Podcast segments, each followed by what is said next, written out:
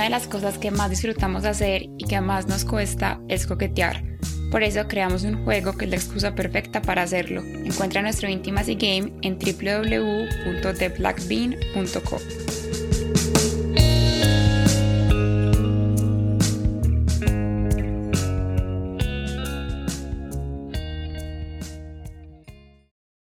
Mi primera interacción con el placer sexual fue con una manzana mordida. Yo tenía como unos 11 años y nos sentaban a todos los niños de la iglesia en un círculo mientras nos pasaban una manzana.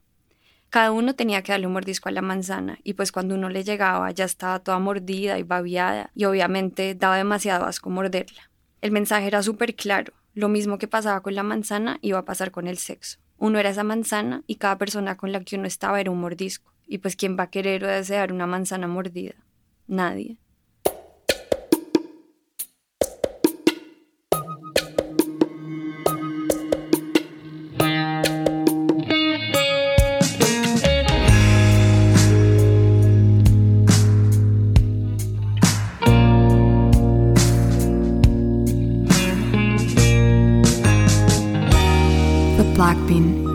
Intimacy Stories. Mi vida sexual empezó como un acto de rebeldía. Yo tenía un mejor amigo con el que capaba clases en la universidad todo el tiempo. Y realmente éramos eso, amigos, nada más. Pero yo no sé, por el simple hecho, supongo, de ser cercanos y que yo era mujer y el hombre, nuestros papás y en particular los de él no nos creyeron y le dijeron a los míos que nos estábamos acostando. Yo lo negué todo, porque pues además era la verdad, pero mis papás igual decidieron creerles a ellos. Y esa supuesta pérdida de virginidad fuera del matrimonio, en cierto modo quería decir que yo ya estaba cargando con ese primer mordisco. Y empezaron a verme con otros ojos. Me castigaron, perdí todos los privilegios en la casa y pues básicamente perdí toda mi libertad.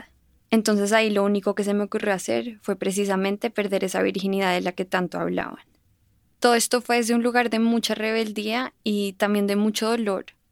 Yo no sé, yo, yo no creo que haya sido el momento correcto para hacerlo. Pero bueno, la verdad es que nuestros papás nos tenían tan restringidos y tan controlados que él y yo sentíamos que era lo único en lo que podíamos ser libres. Terminamos yendo a un motel y, él y yo nos queríamos mucho y, y él era muy lindo conmigo. Pero por alguna razón yo me desconecté de mi cuerpo, tanto así que, que yo de verdad no me acuerdo. Es más, me acuerdo de tan poquito que cuando terminamos yo le pregunté, ¿la perdí? Porque yo realmente no estaba ahí, mi mente no estaba ahí. Oficializamos la relación, incluso duramos como tres años más juntos, con una vida sexual normal, relativamente activa, pero siempre bajo la sombra del pecado, aunque un poco menos grave porque, porque sí nos amábamos. Tratamos de que las cosas funcionaran para siempre, pero pues obviamente no lo logramos. Entonces terminamos y, pues yo seguí con mi vida y él siguió con la suya. Empezó la pandemia, nos encerraron y por ahí como en noviembre a mí me dieron demasiadas ganas de conocer a alguien. Y cero que era para estar en una relación. Yo realmente lo que quería era conocer a alguien para hablar y conocernos como de humano a humano. Entonces decidí bajarme Tinder e hice match con un man, Ernesto. Empezamos a hablar ahí medio casual, nos vimos una vez en un parque, nos dimos un beso. Y a mí la verdad no es que me gustara, ni tampoco es que me pareciera pues el man más interesante, no. Pero ahí estaba hablándome. Entonces, como una dos semanas después de conocernos, yo iba para la casa de unos amigos un viernes en la noche. Y Ernesto me estaba escribiendo, invitándome a tomar algo a su casa. Primero yo era como, no, ni te voy. Pero después de la nada, ya cuando estaba llegando a donde mis amigos, decidirme para donde él llegué a su casa y el man súper lindo ya había pedido comida, entonces pues comimos, hablamos, nos dimos besos, nos sentamos en el sofá y era rarísimo porque yo era consciente que me podía ir en cualquier momento, pero a la vez como que decía, ah, ya estoy aquí, ¿ya qué? Nos seguimos dando besos y volvió a pasar, como que me salí de mi cuerpo, mi mente no estaba ahí.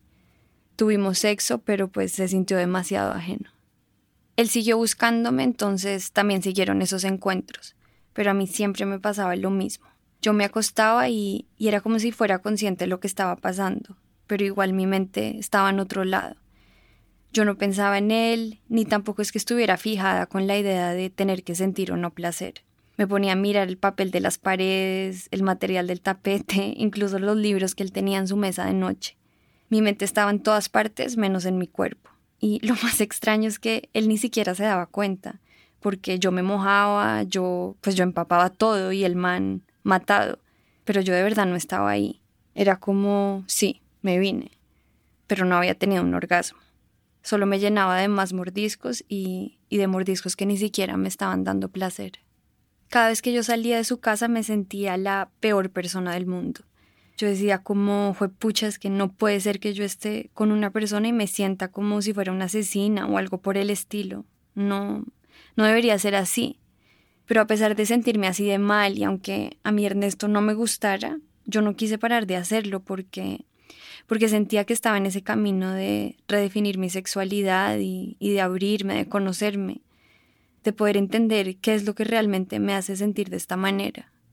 Las cosas con él se terminaron porque creo que tenía como una sugar mama o algo muy extraño, pero la verdad a mí no me afectó. Para mí lo importante y, lo crítico estaba ahí y todavía está en, en poder entender mi sexualidad. Y eso es un proceso que se ve muy distinto en cada persona. Para mucha gente la forma de encontrar intimidad es ser súper selectivos, tener menos sexo casual y, escoger muy bien a la persona con la que van a estar. En cambio, creo que para mí lo que más me ha ayudado es precisamente ese sexo casual y, y poder reconocer que aunque el sexo sí hace parte de la intimidad, para mí la intimidad va mucho más allá de eso y, y entender que realmente no tengo por qué cargar con tanta culpa ni darme tanto palo por estar con alguien una noche. Después de dejar de salir con él, empecé a entender que mi relación con Dios no debía estar sujeta a la santidad y que la virginidad, el placer y la sexualidad no eran los cimientos de mis creencias y que la culpa y el remordimiento que tanto daño me hicieron fueron producto del miedo y del temor que me inculcaron cuando era niña. Y aunque no me he reconciliado del todo con el tema, ahora creo que Dios me ama y me ve buena independientemente de yo como agencia mi sexualidad. A mí lo que más me hace sentir cómoda es entender a Dios desde el cristianismo y estoy segura que en este camino voy a poder reconciliar mi placer y mi sexualidad con mi fe desde la compasión y el amor y no desde una manzana mordida. ¿Han tenido alguna experiencia sexual en la que se sientan fuera de su cuerpo? Sus creencias chocan con la expresión de su sexualidad. ¿Se acuerdan cómo fueron sus primeras clases de educación sexual? Los invitamos a nuestro Instagram a continuar la conversación. ¿Qué pensaste la primera vez que me viste? ¿Te cuesta mostrarte vulnerable ante mí? ¿Que me has querido decir por mucho tiempo y no te has atrevido? Intimacy Game es nuestro nuevo juego de mesa, una excusa para crear espacios de intimidad. Lo pueden encontrar en nuestro Instagram, arroba o en nuestra página web www.blackbean.net.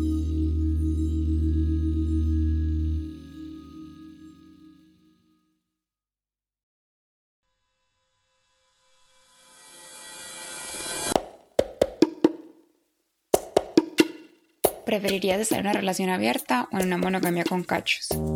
¿Qué crees que piensa la gente de mí cuando acaba de conocerme? ¿Con qué prenda de vestir crees que me vería muy sensual?